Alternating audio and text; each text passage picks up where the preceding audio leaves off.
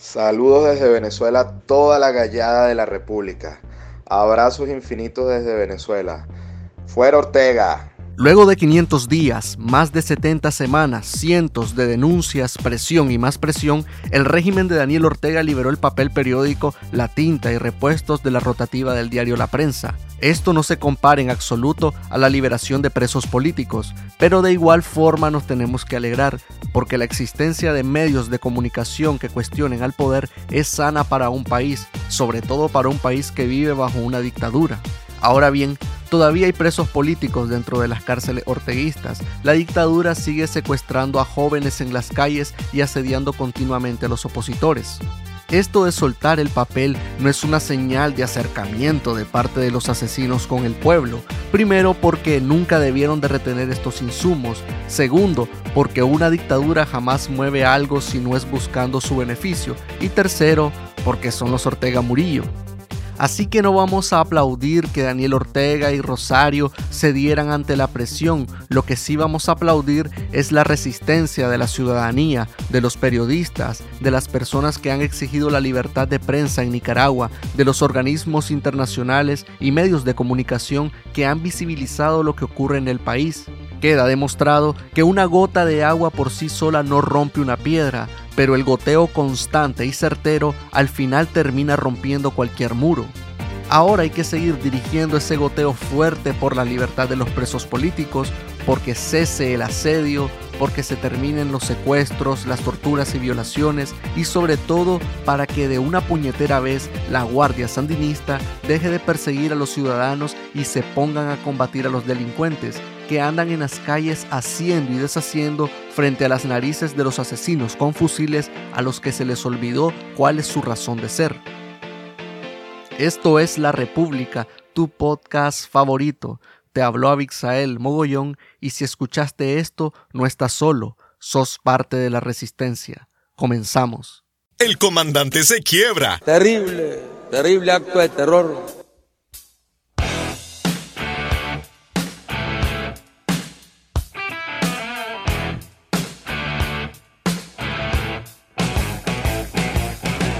Uno, y empezamos. Bienvenidos una vez más a su podcast favorito. Esto es La República.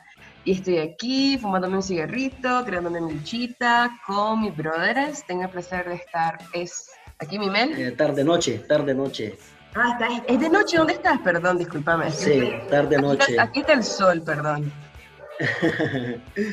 Bueno, este, aquí está como siempre, la gente cobra, gracias Poli, y tenemos un invitado especial, eh, Christopher, desde un país de Centroamérica haciendo una misión secreta. Me está quitando el puesto, Christopher, ahora con, con las misiones secretas. ¿Cómo estás, Christopher? Nada secreto. Soy Christopher Mendoza del equipo de Onda Local. Gracias. Gracias a ustedes, muchachos, por, por, por haberme invitado a participar. Y les cuento, pues estoy en Costa Rica. Oye, oye, mae, oye, mae. Oye, mae. Le, escupí la cara. Bueno, eh, no, no, no. Es, pegajoso, el, el, acento. Eh, lo, ¿Saben lo que me decían acá? Aquí me preguntan que si soy venezolano o soy nicaragüense. ¿En serio? Qué divertido. ¿Sí? Eh, ¿será, ¿Será por lo flaco, Christopher? Porque, por, lo, flaco, por la crisis. No, no, también he visto venezolanos gorditos acá. bueno, por eso te digo. no, no, oíme. Y, me llamó la atención eso porque yo siempre creí que los nicas no tenemos acento. O sea, no. Yo, yo acento definido. Sí, una cosa tan marcada, ¿no? Correcto. Entonces yo siempre pensé, acá en Centroamérica, entonces... También son parecidas a las dictaduras que tenemos. Eso es lo que te iba a decir. Eso es exactamente lo que te iba a decir. Justamente lo que te iba a decir, tenemos algunas similitudes. es, que, es que todo coincide, mira. Y, entonces, pero, pero además, en cada taxi que voy por acá o en el bus que voy por acá, me dicen cómo anda la cosa allá en Nicaragua y bueno, yo les termino contando toda la, la, situación que hay en Nicaragua, que las cosas no están normales, porque siempre me preguntan, ¿ya la cosa está normal? Y le digo, nada que ver.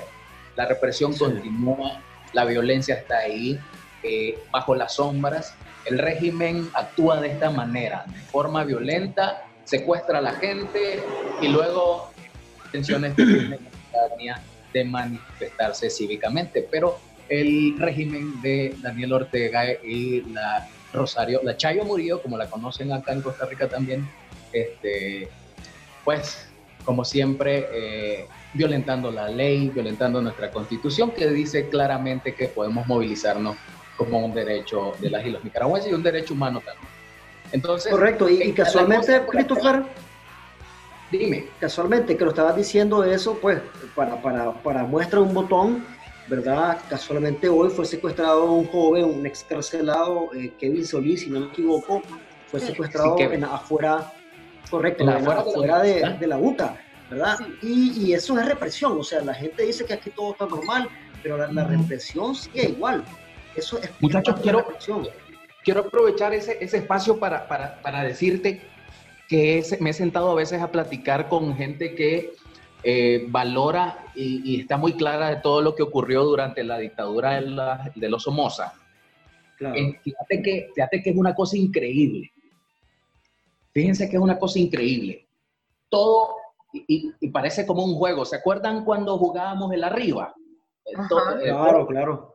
Jugábamos en, las calles, en los barrios de todos nuestros pueblos allá en Nicaragua. Y entonces, pero había un lugar en donde no nos podían capturar, ¿se acuerdan? Había una claro. Así pasó también para la dictadura de los Somoza. La gente hacía sus protestas y cuando lo hacía en la calle, la guardia reprimía las protestas. Pero cuando la gente entraba a la universidad, era un espacio neutro. La universidad era un espacio sagrado, era un espacio libre y en donde se encontraban tanto, eh, tanto somocistas como liberales, como, a ver, somocistas como contrarrevolucionarios, se encontraban ahí. Y en la actualidad, en, en, nuestro país, eso es imposible. Este régimen, esta dictadura ha superado, o sea, de forma abismal, los procedimientos de la dictadura somocista. Es peor aún, porque no respeta esos espacios, los espacios que el mismo somocismo respetaba, como las universidades. Y entonces ahora vemos que la policía que son herramientas de represión de, del orteguismo y eh, entran a las universidades para capturar a los jóvenes, entran a los centros comerciales para capturar a las personas. Sí, fíjate que... Entonces, eh, esto es, estamos, estamos ante una situación totalmente anómala que supera totalmente ese proceso eh, de dictadura como fue la dictadura somocista. se mantiene cerrada en Yabá y los portones con cadena esta gente entra, ¿verdad? O sea, yo, creo que no tendrían ningún reparo en hacerlo, lo harían como, como lo que son, ¿no? Como criminales que no respetan absolutamente nada de la ley.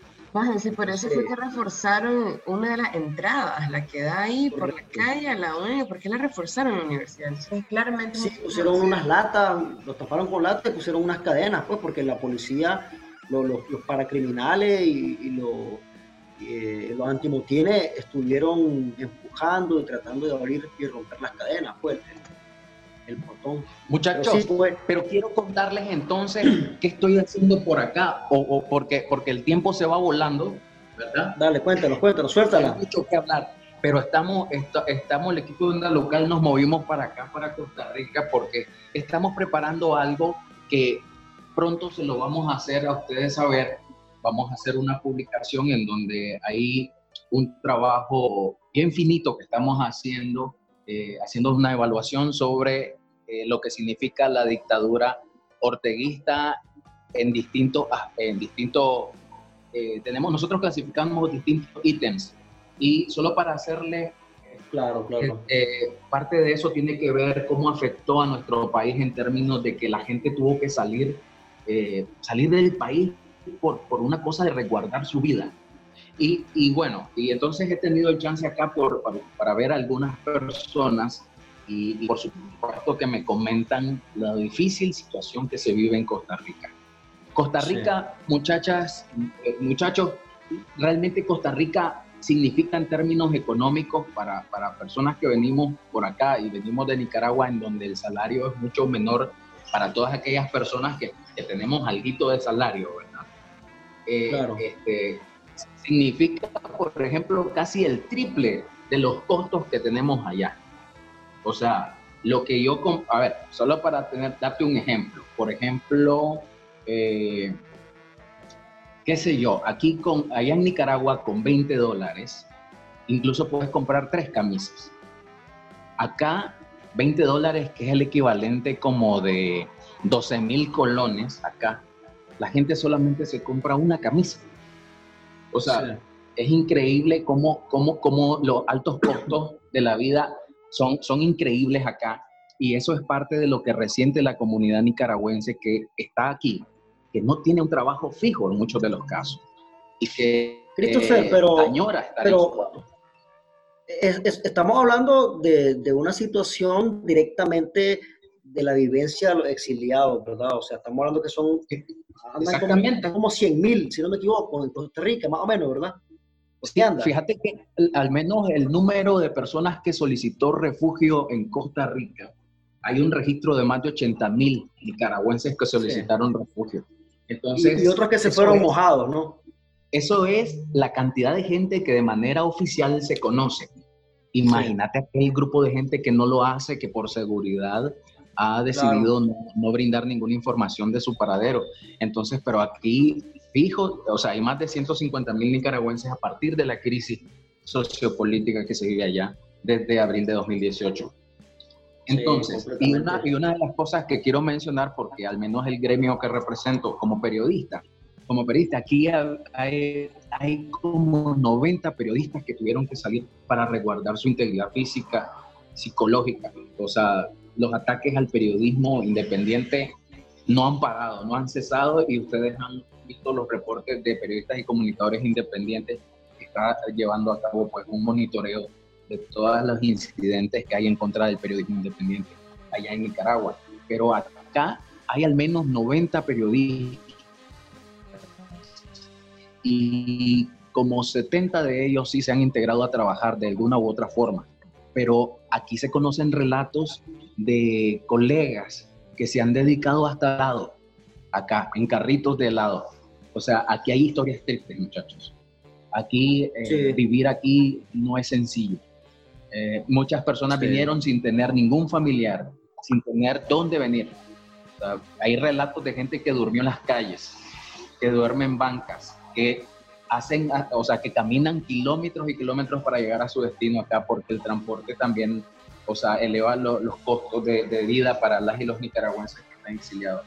Entonces, es una situación dramática, se trabaja con las uñas acá, eh, cada quien lo hace como por, siempre hemos dicho, como por amor a la camiseta, como decimos allá, o sea, de una forma, eh, sabiendo de que el trabajo que realizan es, es importante, pero eh, el tema del, de lo económico sigue siendo una cosa que, lastima mucho. Eso, y estoy haciendo énfasis solamente en la parte económica, porque el tema de lo psicológico, las afectaciones que hay, la familia que se quedó allá en Nicaragua, resienten toda esta situación pues dramática que aún vivimos y que esto, todo esto dibuja una situación en el país de que no es nada normal por mucho por mucho que el régimen intente eh, mostrarlo de esa manera.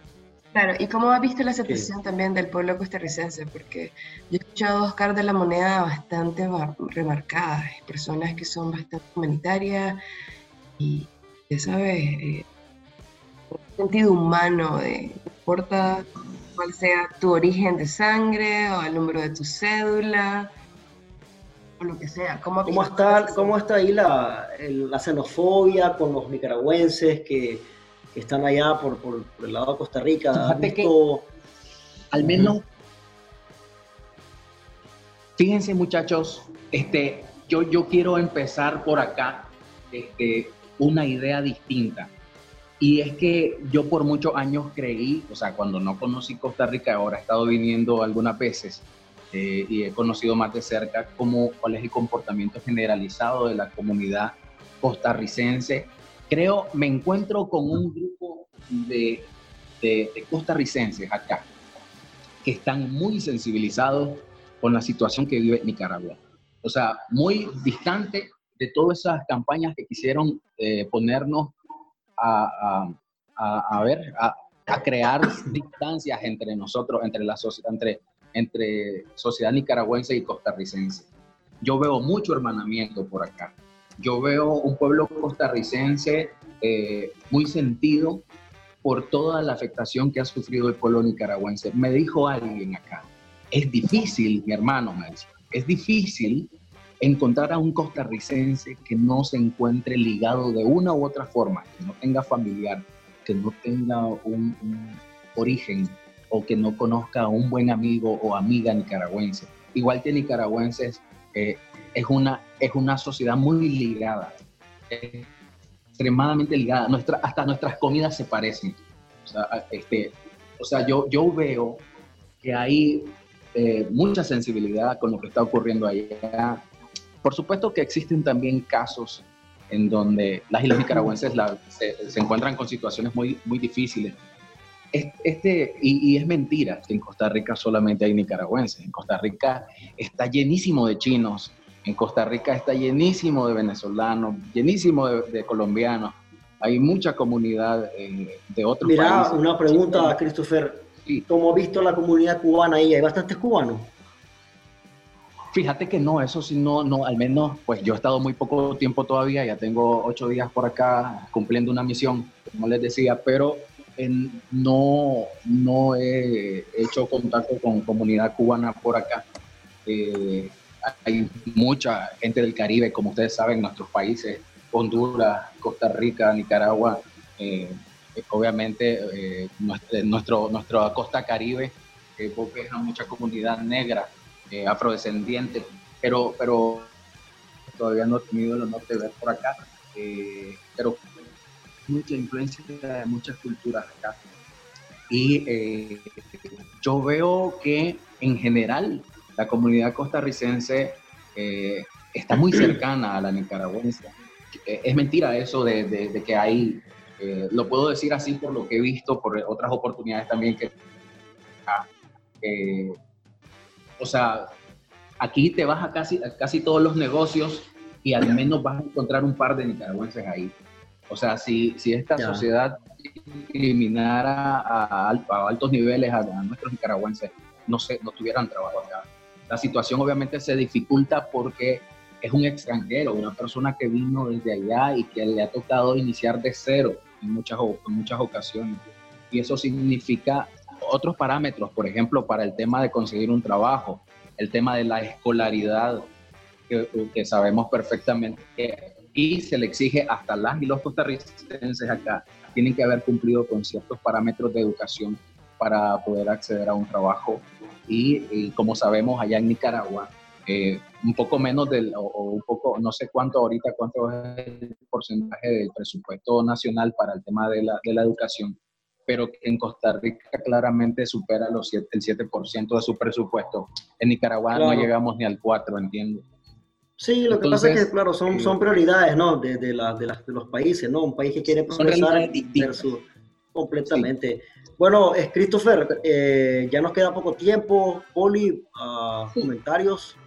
Bueno, la verdad, gracias por tu aporte, que súper genial, ¿verdad? Que pues tenemos chance de seguir trabajando aún con todas las dificultades, ¿verdad? No solo como países, sino también como sociedad en Latinoamérica. O sea, hay muchas cosas eh, que nos pueden detener ahí en ese lado, pero qué, qué, suerte que tuviste chance de conectarte, de comentarnos lo que está pasando eh, y gracias.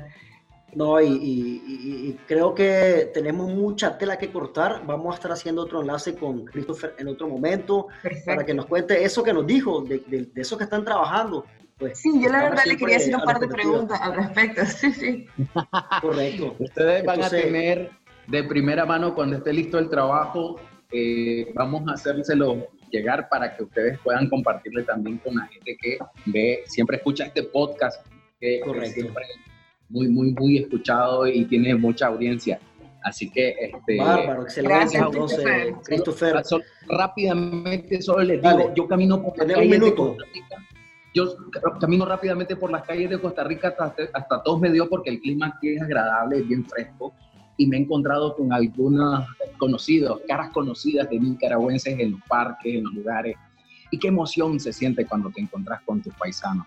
De verdad, un abrazo eh, es increíble, es una cosa sí. Te mandamos un abrazo, Christopher. Trasladar esa emoción, trasladar ese abrazo para los colegas que están por allá, todos los nicaragüenses que están por allá, eh, y, y, siempre estamos aquí en la lucha. Y bueno, y viva Nicaragua libre, como siempre. Nicaragua. Gracias, gracias a todos por escucharnos. Este podcast fue patrocinado por El Caballito, ¿verdad? El Aguardiente. Eh, muchas gracias, muchachos, por su tiempo y por escucharnos. De esas Mulucú se despide Poli. Dale, clase venado. Nos vemos pues. Hasta la próxima. Saludos. Chao. Qué barra. Hasta me ardió la garganta. ah, dale, pues. Nos vemos la próxima. Saludos. La República. Políticamente incorrecto.